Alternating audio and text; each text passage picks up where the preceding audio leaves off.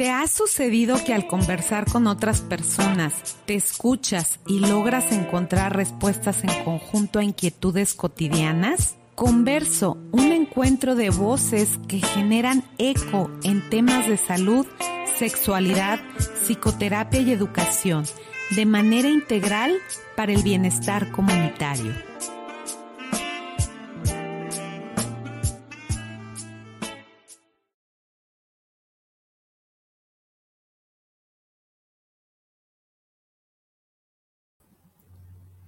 Me da muchísimo gusto saludarles. Estamos aquí en Converso, voces compartidas, propuestas educativas que se orientan a transformaciones profundas para el bienestar comunitario.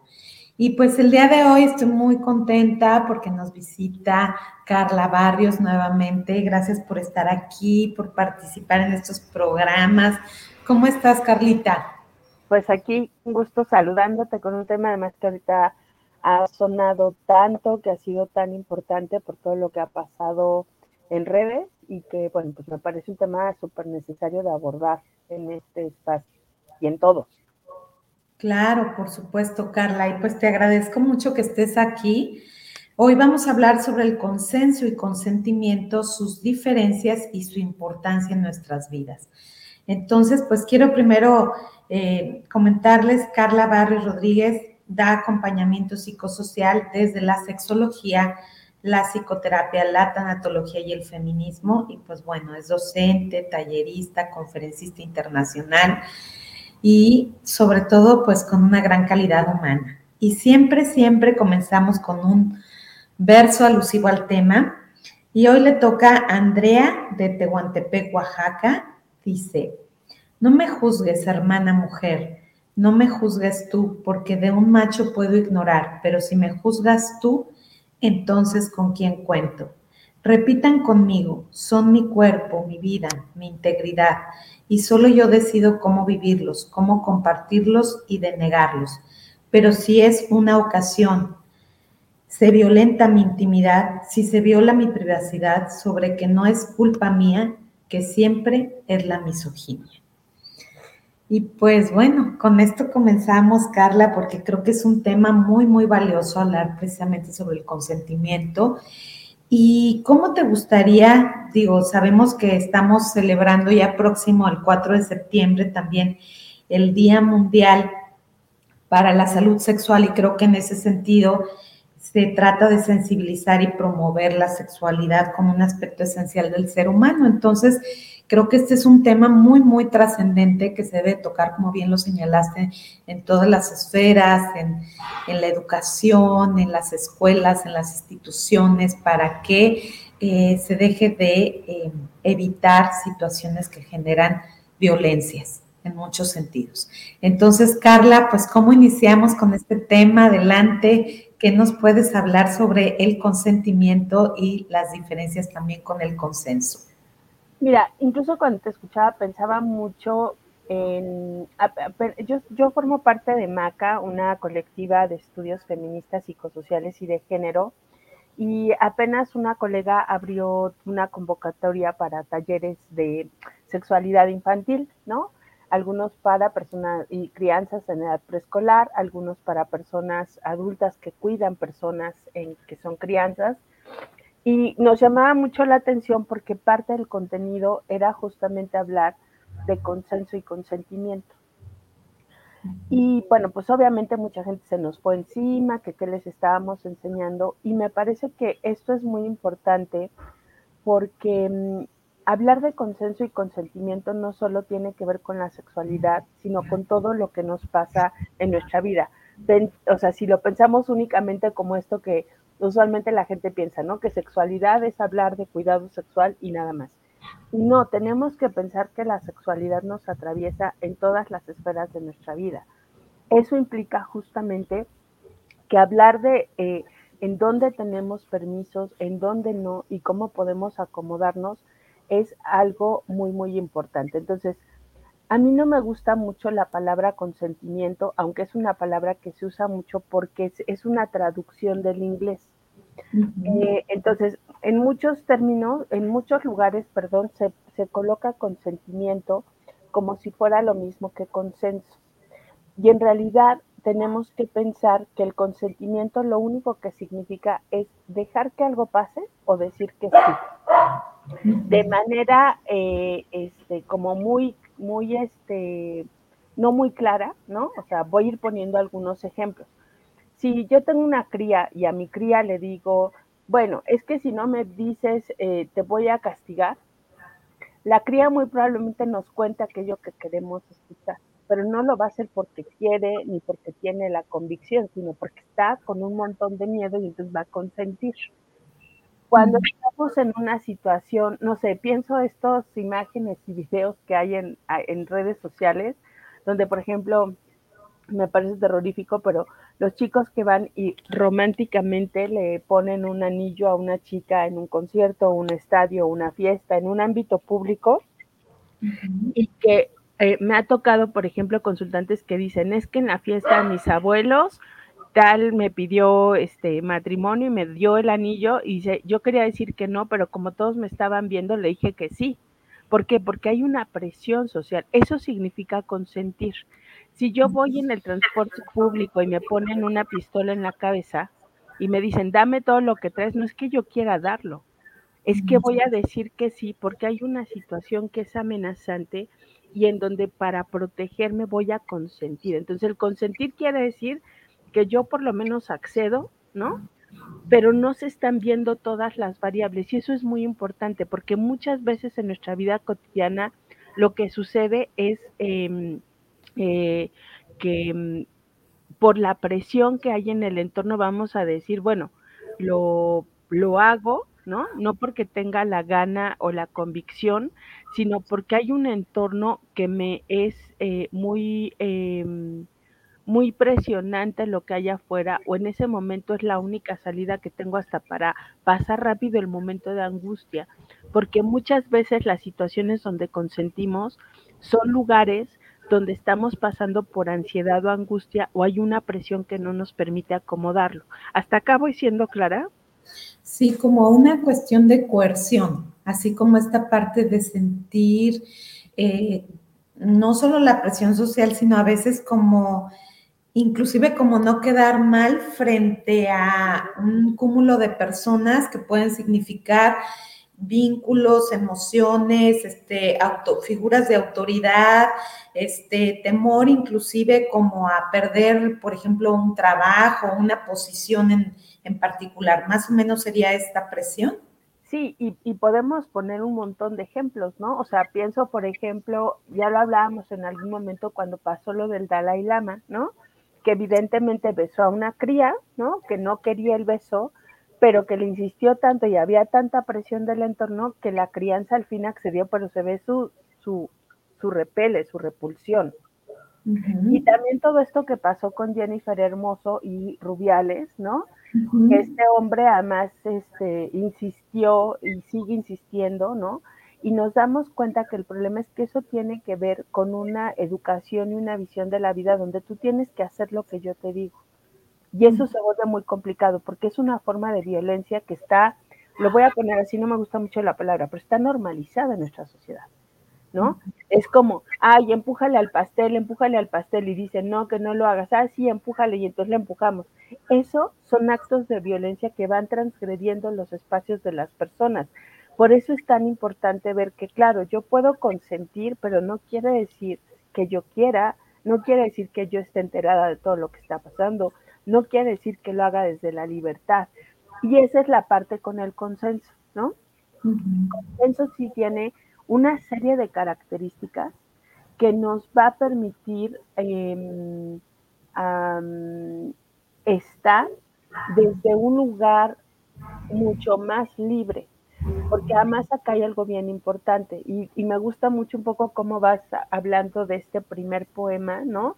De la misoginia, porque acá eh, me parece muy grave que de entrada cuando, cuando hay una situación de violencia de inmediato, toda la carga se vaya hacia la persona que recibió la violencia y no hacia la persona que la está ejerciendo, ¿no? Cuando en realidad el cuestionamiento tendría que ir hacia allá. Pero también es súper importante en el sentido de que mayoritariamente vienen discursos que descalifican a la persona. ¿Por qué alarmas de jamón? ¿Por qué exageras? ¿No? Si tú también viste, y entonces no se ve todo el trasfondo porque acá ya, eh, y voy a eso, la, para poder em, elegir necesitamos tener condiciones de libertad. Y muchas veces el problema es que pensamos que tenemos condiciones de libertad cuando en realidad tenemos posiciones para escoger. Y voy a hacer también esa diferenciación porque me parece muy importante. Si yo voy a un mercado donde solo venden cebollas, chiles y jitomates, yo puedo escoger, ¿no? A lo mejor que compro de las cebollas, los chiles y los jitomates, pero no tengo más alternativa, ¿no? Solo estoy escogiendo entre eso que está, no tengo mayor posibilidad. En la elección tengo todas las frutas, verduras y hierbas que se puedan imaginar. Piensen en los tianguis y mercados de México, que en general son súper ricos. Y entonces ahí sí puedo elegir, porque entonces tengo la posibilidad y puedo elegir en calidad y puedo elegir en precio. Pero también para poder elegir en calidad y en precio necesito tener el poder adquisitivo de hacerlo. Porque si no lo tengo, lo que estoy haciendo es escogiendo otra vez. Entonces, esto es muy importante porque muchas veces en la vida cotidiana lo que hacemos es escoger. Si mi mamá me dice, es que si no me dices, este, me voy a enojar contigo para toda la vida, estoy escogiendo, ¿no? Porque no tengo otra alternativa, no hay una salida a esa, a esa situación. Entonces, tenemos que empezar con que el consentimiento es una cuestión de escoger y de autoprotección y de salvación y de sobrevivencia en muchos contextos, porque sabemos que puede haber un contexto adverso que nos va a seguir lastimando.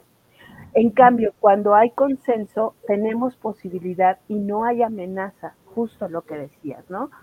Que yo pensaba, por ejemplo, con esto del Dalai Lama, ¿qué tanta opción tenía esta cría, ¿no? Este niño, de hacer algo diferente cuando además todo el mundo aplaudió y todavía después mucha gente eh, eh, salió a defender al Dalai Lama. ¿O qué pasa con Jennifer Hermoso cuando mucha gente también ha cuestionado y le han dicho que hasta si ella celebró el beso y, y todo, todo, todo una, un rollo de, de pensar que son la misma cosa y que no es así. Y pensemos también, hay muchos eh, lugares donde se, se, se, se, dice que lo que hiciste, ¿no? y lo quisiste porque te dejaste, ¿por qué no dijiste nada? Que eso sobre todo tiene mucho que ver con las violencias sexuales, ¿no? ¿Por qué no le quitaste la mano? Y aquí también hay un problema porque muchas veces cuando estamos en estas situaciones de coacción, nuestro cuerpo va a responder de manera automática de la manera que mejor puede. Tenemos cuatro formas de respuesta. Pelea, ¿no? Que esa es la que usualmente se dice que tendríamos que hacer, ¿no? pero es muy cajeto porque, por ejemplo, si nos quieren robar el celular, nos dicen no pelees, ¿no? Porque el celular no es importante como tú. Pero si es violencia sexual, pelea, porque no gritaste? porque no dijiste? porque no te quitaste? Entonces vemos como también hay un discurso de afuera que va juzgando todo desde antes para definir qué está aceptado socialmente y qué no, ¿no? Entonces, este primer elemento es muy importante porque es una respuesta de sobrevivencia. Pero también tenemos otra respuesta de sobrevivencia que es parálisis. Me paralizo, no me puedo mover. Y eso, ojo, ninguna de estas respuestas es algo que estemos pensando. Nuestro organismo va a hacer lo que mejor puede hacer ante esta situación para responder. Entonces, la siguiente es me paralizo, ¿no? No sé por qué, pero mis pies no me responden, no sé qué hacer y me quedo nada más como pasando la situación. Eh, ese es un segundo elemento.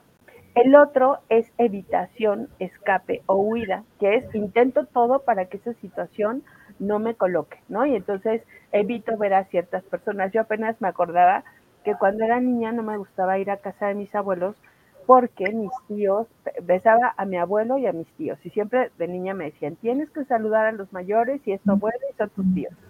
Y a mí me daba mucho terror porque mis tíos que tenían barba, muchas veces la barba les olía feo, este, la tenían embarrada con alimento o no me gustaba el, el, perfume que se ponían porque era muy escandaloso y si tenían la barba cortada y hacía ras, me raspaba. Entonces yo hacía todo por intentar evitar eso, ese contacto porque me era muy desagradable. Porque todo el mundo me decía, no, tienes que saludar. Y me decía, no seas maleducada, no seas grosera. Pero nadie me preguntaba qué era lo que pasaba.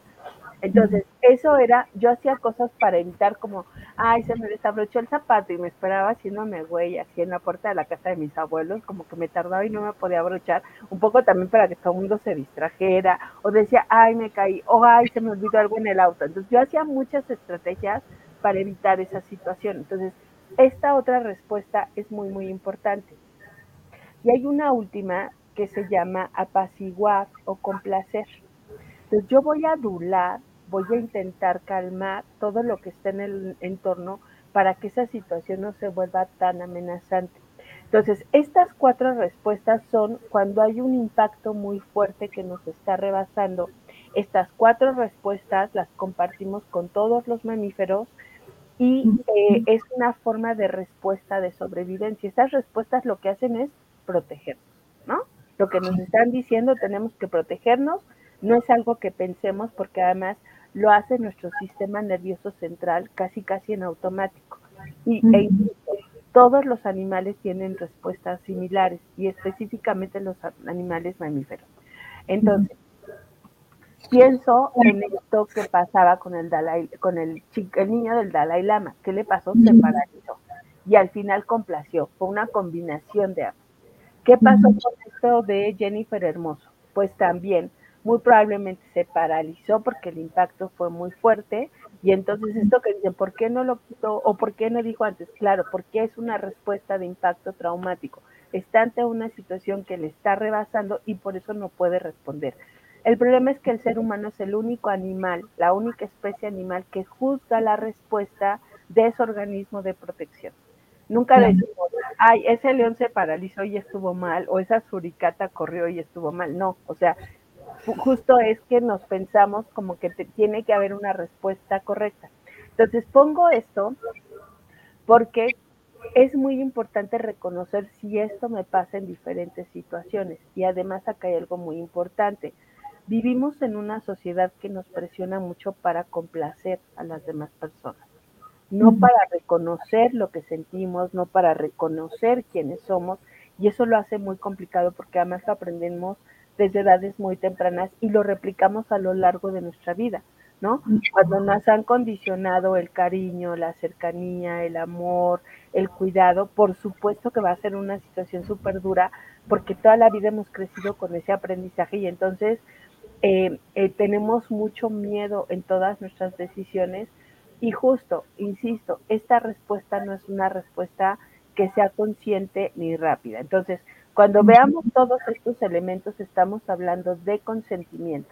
Estoy dejando que algo pase, estoy, o esto, ni siquiera dejando, o sea, está pasando lo que está pasando porque no tengo más recursos para frenarlo, ¿no? Estoy respondiendo de la mejor manera que puedo. Carla, aquí entonces digamos que cuando una persona termina diciendo que si vamos a suponer, este, una persona que le invita a una pareja a cenar, este, ya cenó, está a lo mejor este, sintiéndose un poco presionada por, por el ambiente, por el lugar, que es un ambiente a lo mejor público, donde él empieza a decirle que se vayan a otro sitio y lo que sea. Muchas veces pueden estas personas en esa complacencia terminar diciendo sí cuando en realidad quieren decir que no por todo esto, por todos estos aprendizajes, ¿sí?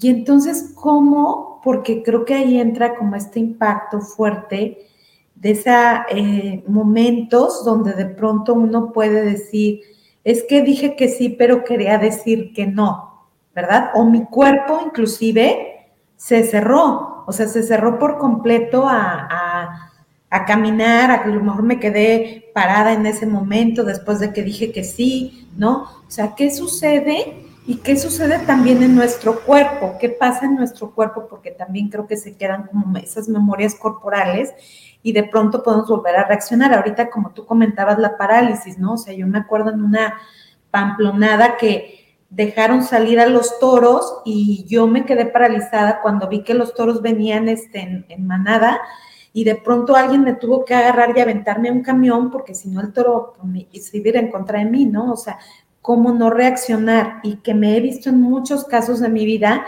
frente a una situación de violencia y de agresión completamente paralizada, como si fueran estas huellas corporales.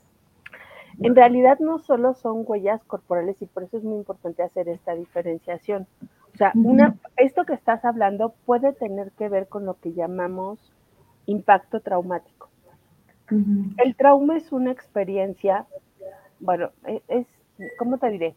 Es cuando tuvimos una experiencia en nuestra vida y esa experiencia no la pudimos atravesar porque era tan fuerte esa experiencia que nuestro cuerpo no pudo acomodarlo. El trauma se guarda en el cuerpo, no en la cabeza, ¿no? Porque justamente es como esto que te decía, si yo tenía la necesidad de correr y de salvarme, ¿no? A lo mejor justo como mi, mi sentido, mi, mi, organismo hizo lo que pudo, pero se paralizó, ¿no? Es como una situación que se vuelve tensa para mí porque no tuve los recursos para zafar, pero también se vuelve mucho más impactante porque justamente como hay una, mm, una un juzgamiento en nuestra experiencia, eso lo hace difícil, ¿no? Como esto te dicen, es que, por, por ejemplo, cuando hay experiencias de, de violencia escolar, ¿no? Que les decimos a las crías, es que ¿por qué no te defendiste? ¿No? Eso lejos de ayudar, sí lo hace mucho más complicado, ¿no? Porque la cría hizo lo mejor que pudo, a lo mejor me paralicé y sí me pusieron un montón de golpes en la escuela, pero yo sentí que eso me protegió porque entonces no me pegaron mucho más fuerte. Entonces, justo el problema es que a veces hay una cuestión de donde no por un lado está eso que, no pude acomodar porque la experiencia fue rebasante y entonces pude responder lo mejor que pude. Y la otra, todo el discurso social que nos dice que lo hicimos mal. Y eso lo hace muy complicado.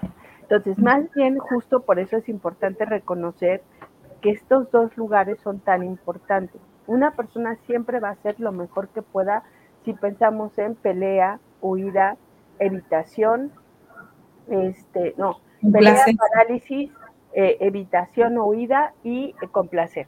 Entonces, cuando tenemos estas respuestas, lo que es importante es ver qué es lo que está pasando y qué es lo que nos hizo responder desde ahí. Y eso generalmente es algo corporal, no lo pensamos, o sea, lo sentimos y de inmediato respondemos.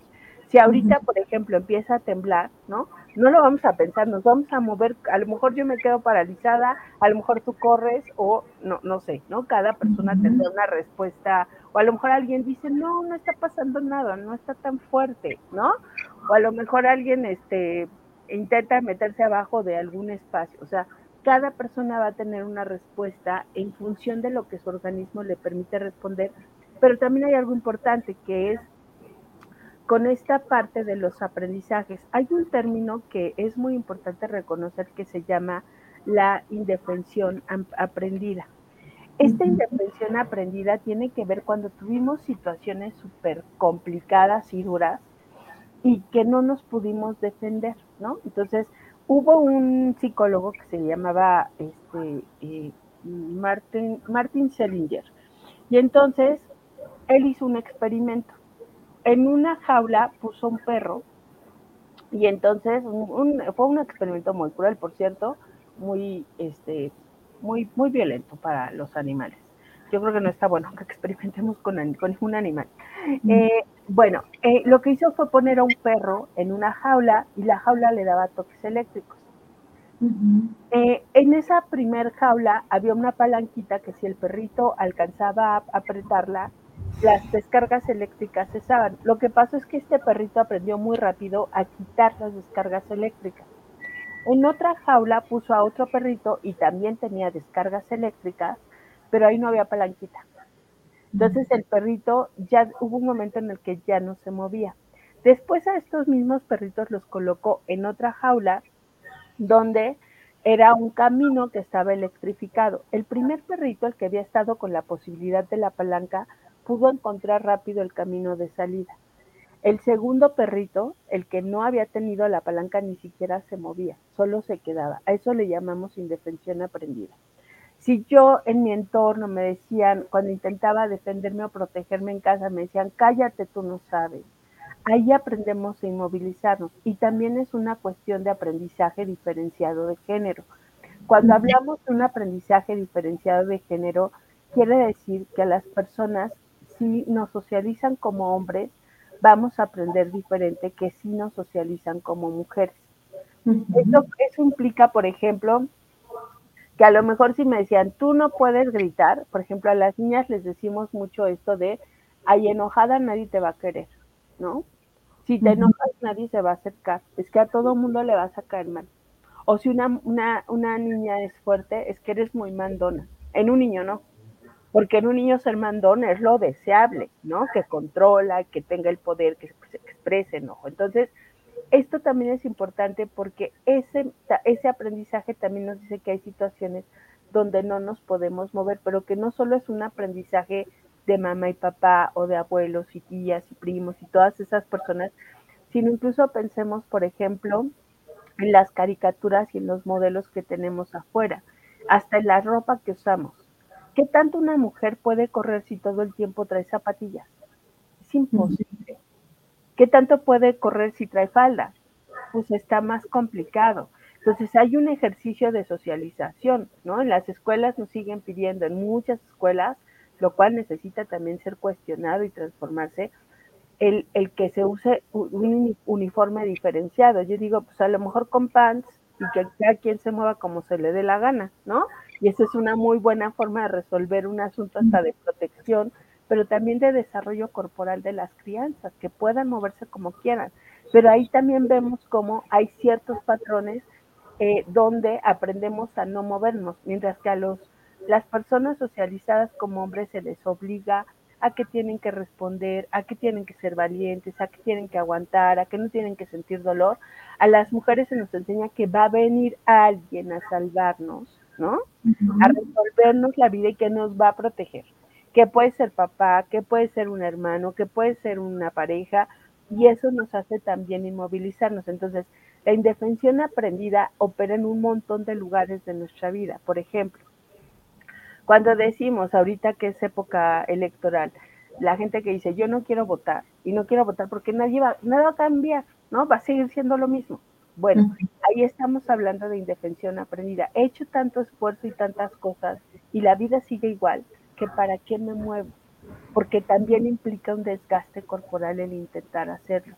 Mientras más adversa ha sido la respuesta de la afuera, mientras más me han dicho, cállate, no te muevas, tú no sabes, tú no puedes gritar, tú no puedes opinar, no, no, tú lo provocaste, todo eso va a hacer que tengamos una mayor indefensión aprendida y eso se vuelve también en un impacto traumático para la vida de las personas.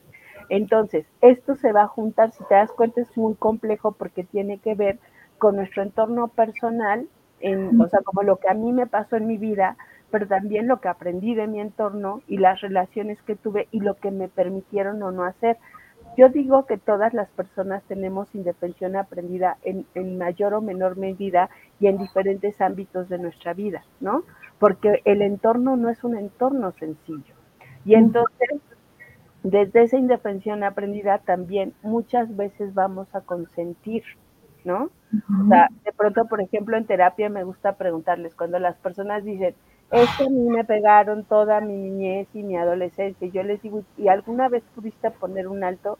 Y hay quien me dice, no, pues yo a los 12 años o a los 11 años, pero hay quien dice, yo hasta los 25, 30 años me pude quitar, ¿no? O le pude detener la mano a mi mamá o a mi papá, porque ahí hay un proceso de indefensión aprendida, que no solo es la parte del golpe o de lastimar, sino también de este discurso de a tu mamá y a tu papá nunca les respondas, te pegan porque te quieren y lo hacen por tu bien, les duele más a ellos que a ti. Y entonces justo también ese discurso lo que contribuye es que sintamos culpa y que no nos podamos mover porque hay toda una estructura que nos dice que eso está mal. Entonces, ahí lo que está pasando es que yo estoy consintiendo no porque quiera, sino porque también es una forma de sobrevivencia. Habrá quien diga, y, y mucha gente lo dice en terapia, es que si yo le, le, decía a mi papá que no me pegaba más, o hay quien dice, si yo empezaba a llorar, mi mamá me pegaba más duro, ¿no?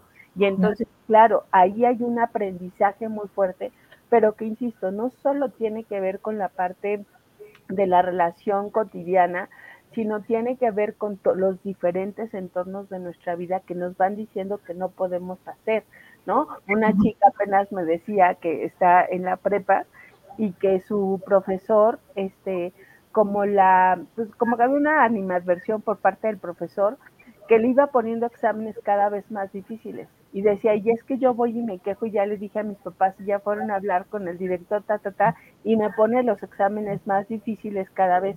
Claro, ahí lo que está pasando es que ella está aprendiendo que no puede defenderse, porque el entorno es más duro. Entonces, no es un proceso sencillo, sino más bien es comprender que hay muchas estructuras y muchas cosas que se van conjuntando que nos llevan a colocarnos en este lugar. Y entonces por eso es tan importante cuestionar estos discursos que juzgan. Claro.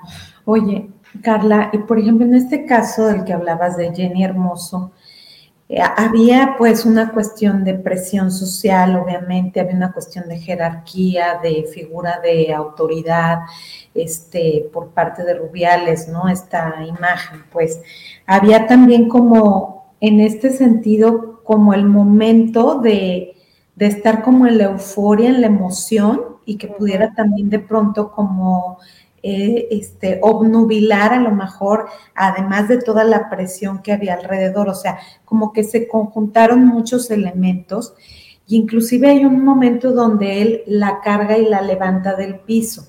Yo incluso había escuchado como cuando alguien te levanta del piso es como quitarte tu poder, ¿no? Así como en las caricaturas que levantan a alguien y le lo, lo intentan golpear o, o lo que hablamos de expresión como moverte el piso, ¿no? Como incluso hasta cuando estás enamorada, ¿no? Que, que, accedes a hacer cosas porque no estás bien este, parada en el piso, o sea, se claro. mueve. Entonces, un poquito en función de, de, esta situación, si nos pudieras como platicar los elementos en los que de cierta forma también hablamos de, de, esta, de esta cuestión de, de consenso o de consentir.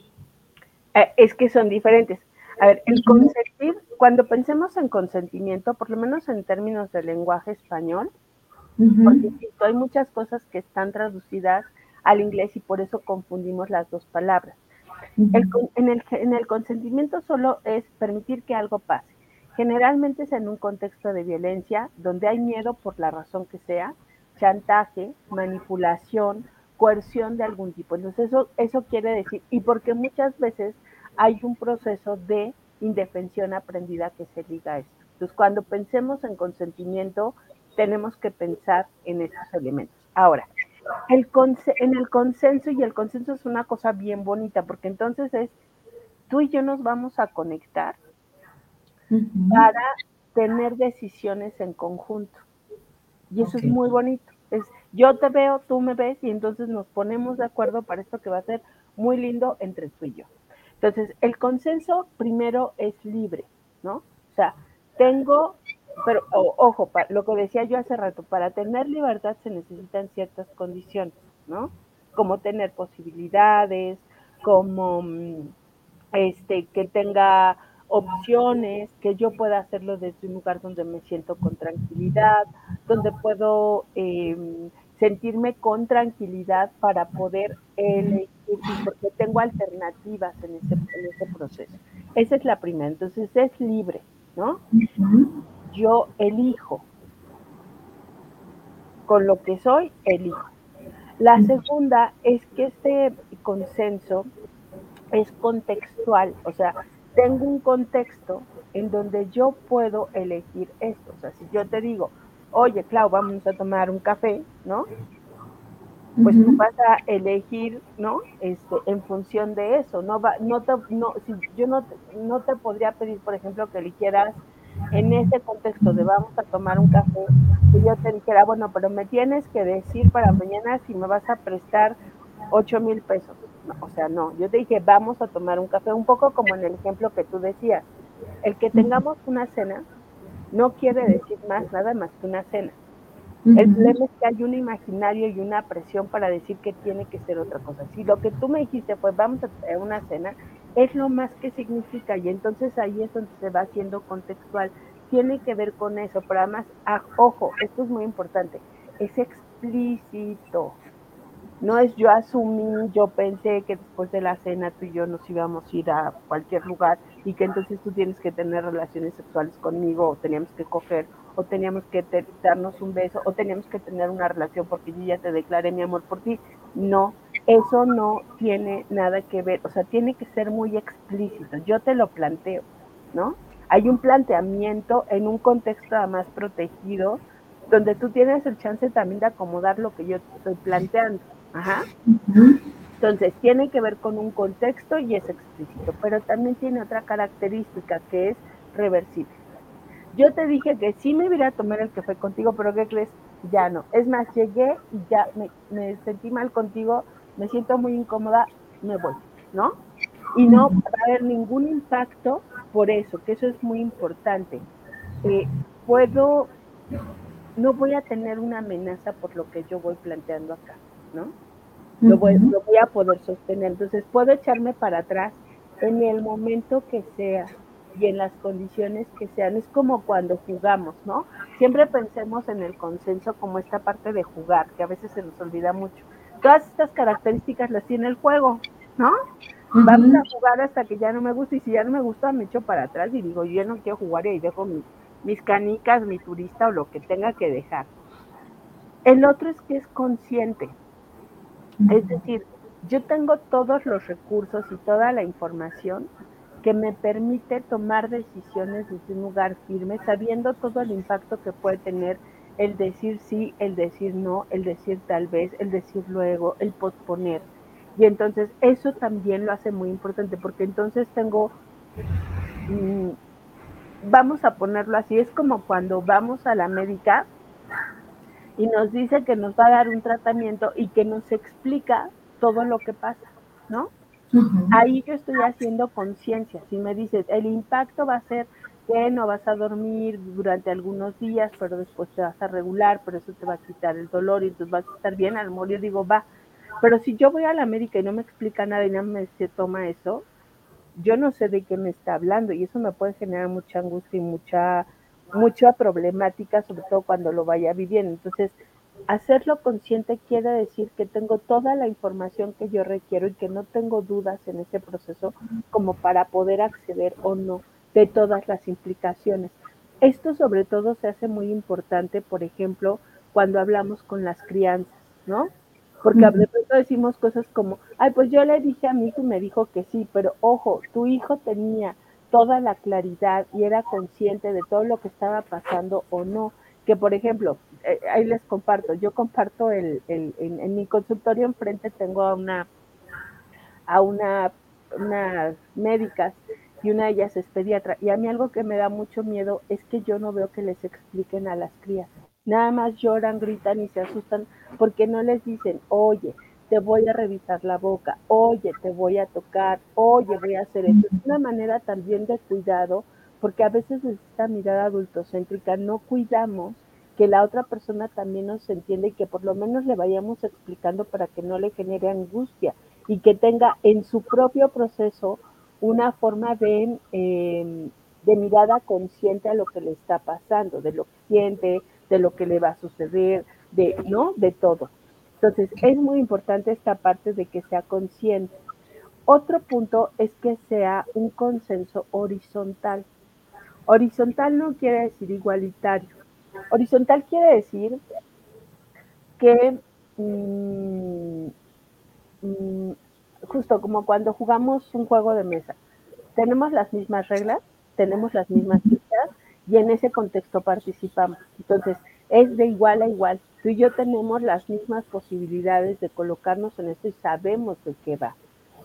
Eh, el otro es que es impermanente, ¿no? Un poco lo que decíamos, o sea, el que yo te haya dicho que sí al café hoy no quiere decir que te lo voy a decir siempre que nos veamos, ¿no? Porque luego es, ay, ¿por qué ya no quieres ir al cine? Si antes siempre todos los días íbamos a ir al cine, pues porque también cambio y no tiene que ser permanente. También nos modificamos afortunadamente y eso nos protege un montón. Y por el otro, otra vez esta parte que va con lo consciente, que es la información. Tenemos todos los recursos para saber de qué se trata. cuando hablemos de consenso es libre, informado, consciente, contextual, reversible, horizontal, impermanente y explícita. Claro.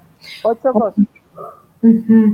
Carla, pero por ejemplo, en esta parte horizontal de la que hablas, ¿qué sucede cuando hay estos privilegios jerárquicos o de figuras de autoridad que en realidad pues no es una cuestión horizontal? O sea, que inclusive esta persona, Rubiales, se pone en una posición donde trata de buscar elementos, ¿no? Donde él este, de cierta forma se respalde, ha mostrado videos y muchas otras cosas, este, donde, donde de cierta manera deprecia la, la, importancia, ¿verdad? Por ese foco reflector que tiene en su persona, ¿sí? Incluso se comentó que hubo ciertos chantajes y comentarios de presión hacia ella para que desistiera de, de su postura, ¿no?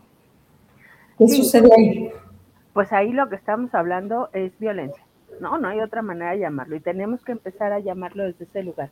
Cuando hay una situación de estas estructuras, este hombre evidentemente es un hombre muy violento, la forma de descalificación en lo que se ha venido atrás, este, o sea, como con lo que se ha justificado, pero que también es importante ver que esos son lugares jerárquicos. Por eso es que hubo tantos hombres que forman parte también de ese gremio del fútbol que estaban aplaudiendo y los comunicados que sacaron que lo defendían. Porque además, claro, la persona que tiene privilegio no lo quiere soltar en ningún lugar, ¿no? ¿Cómo me vas a faltar el respeto a mí que soy tu madre, aunque me estén diciendo que efectivamente me estoy equivocando? Porque vivimos en sociedades que tenemos muy poquita crítica, que cuestionamos muy poquito la violencia o no la cuestionamos y pensamos que así debe ser, y entonces por eso también se hace tan importante la denuncia y hacer esta diferenciación entre consenso y consentimiento. Por eso nos es tan importante hablarlo con las crías, porque además, de pronto, por ejemplo, con esto que te decía de los talleres de sexualidades, era muy chistoso porque en realidad cuando pensamos, una cría necesita entender que hay cosas que va a consentir por miedo para que no se viva con culpa y con vergüenza para que no se genere un impacto tan traumático, es aminorar el impacto de trauma y que entienda también que en el consenso necesita muchas condiciones para que pueda ocurrir y que claro, como vivimos en una sociedad que privilegia a las personas adultas en todos los ámbitos, que muy probablemente muy poquitas veces va a poder consensar o consensuar, ¿no? Que entonces es importante que sepa que el consenso tiene que ver como este, si a las crías se los enseñas y lo agarran rapidísimo, porque tú les dices, es como un juego que es divertido para ti, ¿no? ¿Qué características tiene? Y te van diciendo, ¿no? O sea, es como muy sencillo. Eh, pero es a las personas adultas porque, claro, como hemos sido, hemos normalizado la violencia, pensamos que eso es así, que no hay manera de cambiarlo y entonces nos mantenemos en este lugar. Entonces, acá por eso lo que hizo eh, Jennifer hizo es muy importante, pero no es la única. El Me Too, el hablar de las experiencias, mi primer acoso sexual, este, cuando mi papá me violentó, todas estas formas de nombrar. En mi escuela me generaron violencia escolar o bullying cuando o mis profesoras o profesores permitieron esto. Todo eso es muy importante porque necesitamos empezar a cuestionar estas dinámicas de violencia y em, jerárquicas y de poder que nos hacen daño. Porque acá el problema es la utilización de la fuerza para socavar a alguien.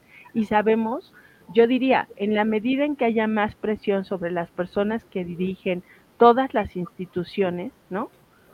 Eh, que se cuestione todo el sistema, por ejemplo, en este caso del fútbol femenil, ¿no?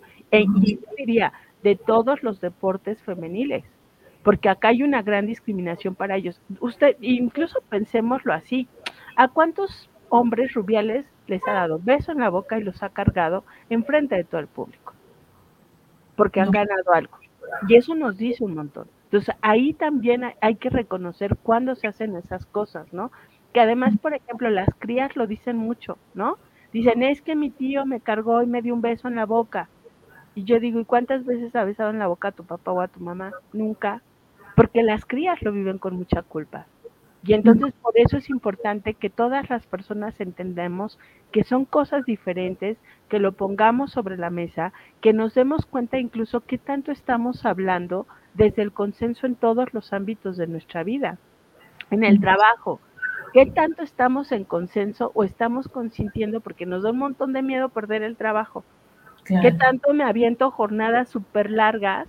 No porque quiera y me guste un montón estar en mi trabajo 14, 15 o 20 horas ahí, sino porque me estoy muriéndome de miedo de perder el trabajo porque la situación está complicada.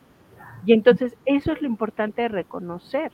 Cuando empezamos a, darnos cuenta de todos estos procesos de aprendizaje y de lo que nos está atravesando, por eso el contexto en el consenso es muy importante. No podemos hablar de las mismas situaciones. No va a ser lo mismo consensuar para una persona que es directiva de un lugar que para una persona que está en una situación de subordinación.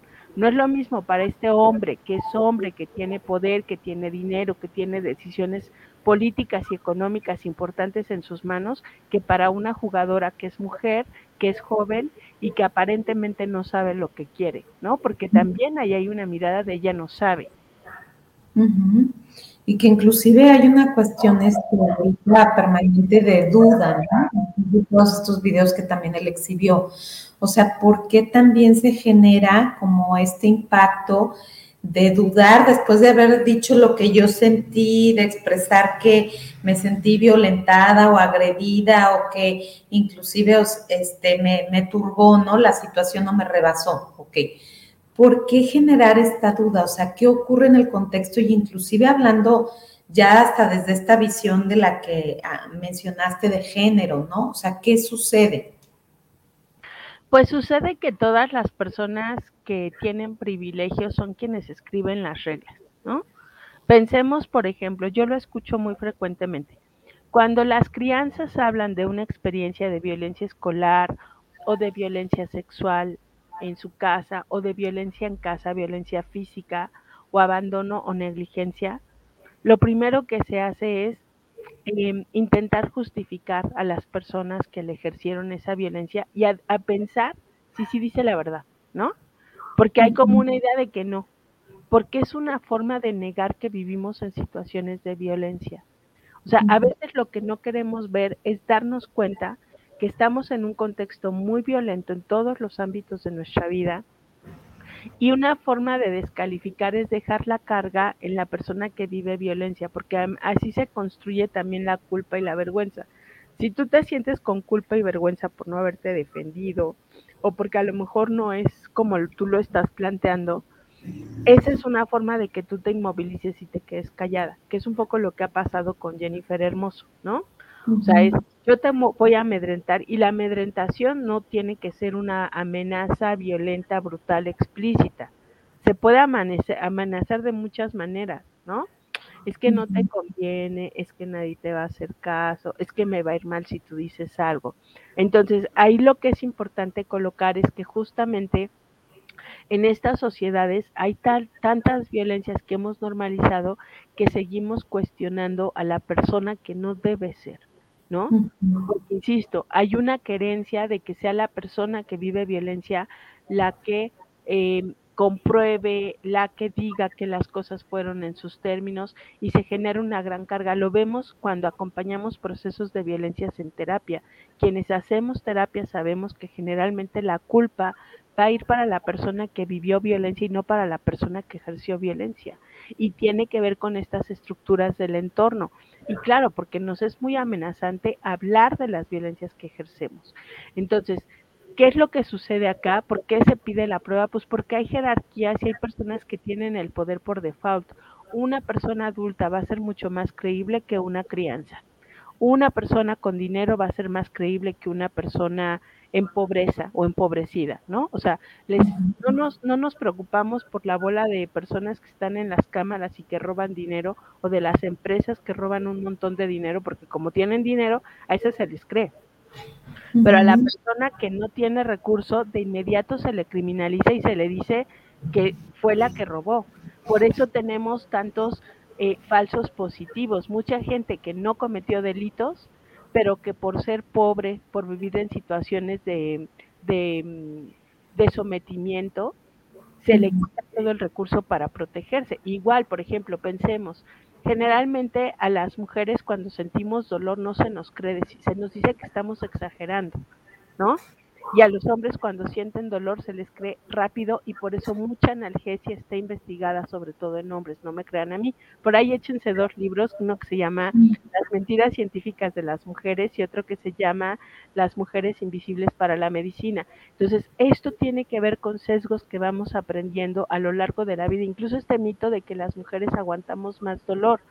Yo diría que tanto más bien aprendemos a aguantar más dolor, ¿no? Y depende del dolor, porque los hombres aprenden a aguantar más dolor cuando es un dolor de impacto físico, de violencia física.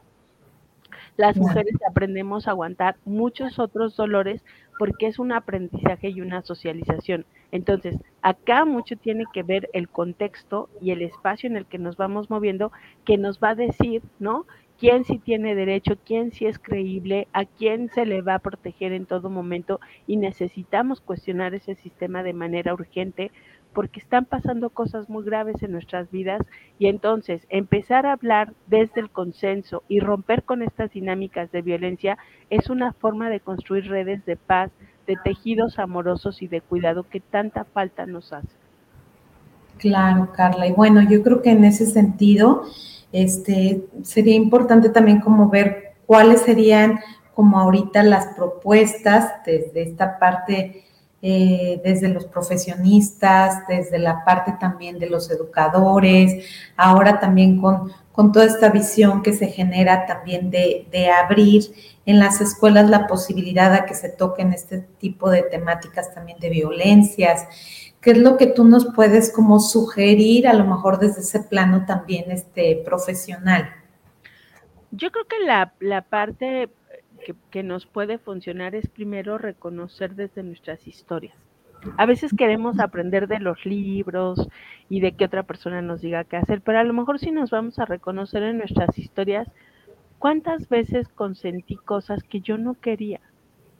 ¿Cuántas veces me quedé, cuántas veces hice, cuántas veces sostuve situaciones que me eran de mucho malestar y de mucha incomodidad porque no tenía otra forma de, actuar o de responder ante eso porque había una amenaza. ¿Y qué impacto ha tenido eso en mi vida? Eh, también por el otro lado, ¿cuándo sí he logrado consensuar o consensar con otras personas? ¿Y cómo me he sentido cuando lo he hecho? ¿Qué tanto en mi vida cotidiana eh, sigo consintiendo o consenso, ¿no? En dónde sí puedo consensar, porque eso nos va a hablar de en dónde me siento con mayor protección, con mayor tranquilidad, con mayor bienestar, con mayor cuidado. Y eso también es importante, ir reconociendo cuáles son mis espacios seguros en mi vida cotidiana. Y hay espacios que no son para nada seguros, ¿no? A veces estar con mi papá o con mi mamá puede ser un lugar inseguro a veces estar con mi jefe es un lugar inseguro, a veces estar con mis profesores es un lugar inseguro, a veces estar con mis amistades es estar en un lugar inseguro. Necesitamos aprender a enunciarlo y reconocerlo, porque si yo me doy cuenta que estoy en muchos lugares inseguros donde no puedo vivirme con tranquilidad, pues tal vez es una muy buena pregunta para saber qué puedo hacer para moverme y romper con la indefensión aprendida porque eso también lo podemos empezar a hacer de a poco que se necesitan condiciones para hacerlo, por supuesto, ¿no? O sea, no cualquier persona puede eh, construir rápido lugares de seguridad. Pensemos en una niñez que está viviendo violencia, algo que vimos eh, con la sindemia de COVID-19 fue que muchas crías se quedaron encerradas en sus casas en contextos súper violentos y que el aumento de infanticidios subió, ¿no? Y de filicidios, o sea, se fueron más crías asesinadas por parte de sus personas cuidadoras, pero también el suicidio infantil. ¿Por qué? Porque se quedaron en manos de personas que les violentan en todo momento. Entonces, acá es preguntarnos, reconocer que el consenso es importante en nuestras vidas justamente porque nos posibilita estar en mayor fortaleza, también hacernos cuestionamientos eh, que, que, pueden ser muy sencillos. Por ahí les sugiero, no me gusta, acuérdense que el término consentimiento en inglés si es como consenso acá. Entonces, muchas traducciones las van a escuchar como consentimiento, pero busquen el consentimiento explicado a los niños que está en YouTube o el consentimiento con esta taza de té, ¿no? que nos va explicando por qué es tan importante reflexionar sobre esos procesos y también con reconocer la autonomía de la persona. Cuando reconocemos que la otra persona tiene autonomía, que tiene derechos, reconozco también los míos. Y entonces eso nos hace muy eh, sostenible la vida cotidiana. Necesitamos pensar en qué derechos tengo yo y en qué derechos que no te anulen. Cuando yo respeto mis derechos no voy a anular el tuyo, aunque me digas que no. Y también que es muy importante reconocer que las personas no pensamos igual, no vemos la vida igual, no necesitamos lo mismo. A lo mejor, como con esto del consenso, a ti te encanta el té y a mí no me gusta, ¿no? A mí el té de manzanilla, mucha gente cuando me enfermo me dice, tómate un tecito de manzanilla, y a mí me da mucho asco, y lo vomito, ¿no? Y entonces sé que lo hacen desde el mejor lugar, pero nuestra historia no es lo mismo. Algo que necesitamos reivindicar en nuestras vidas es la diferencia, somos diferentes. La pluralidad y diversidad nos salva. Nos han enseñado que no.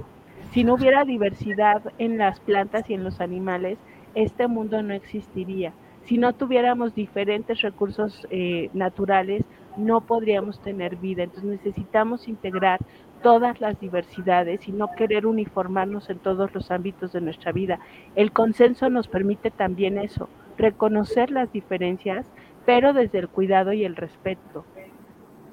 Claro, pues qué valioso, Carla. La verdad es que siempre nos pones este, reflexiones profundas que nos dejas en la mesa y sobre todo este, para llevarnos también a, repensarlo y a sentirlo nuevamente, este, todos estos conceptos eh, que aprendimos hoy contigo. Muchísimas gracias por estar aquí. Te manda saludos Miguel Ángel Hernández, Mariana Rosales, Fabiola Cruz, Manuel Telles, Cristina Villaseñor. Te mandan saludos también de Phoenix, Arizona, de Los Ángeles, California, de Perú, de Colombia.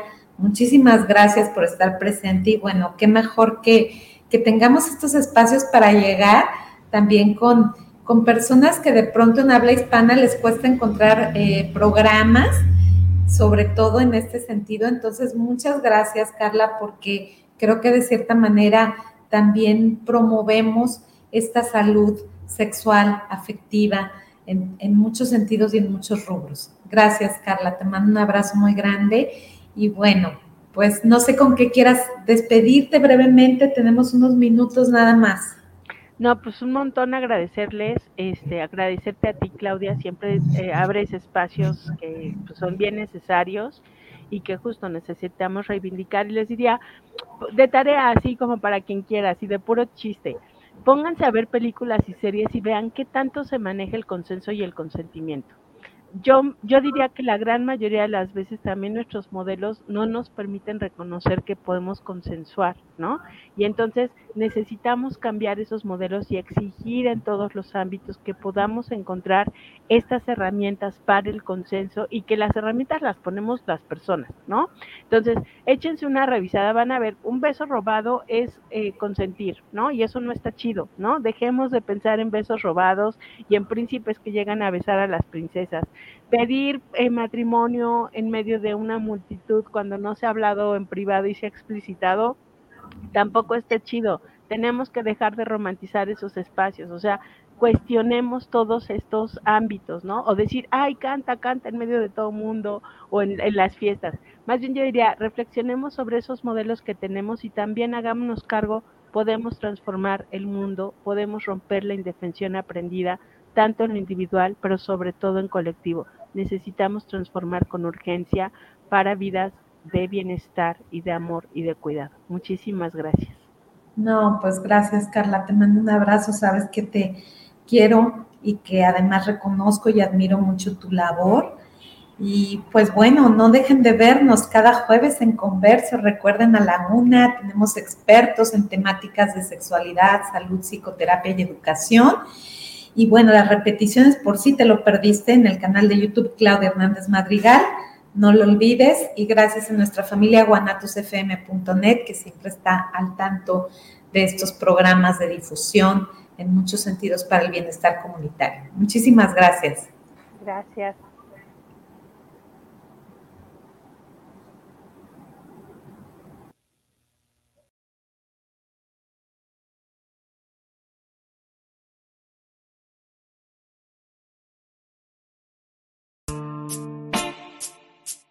Gracias por acompañarnos en Converso, voces que se comparten, propuestas educativas que generan transformaciones profundas para el bienestar comunitario. Nos vemos cada jueves a la una de la tarde.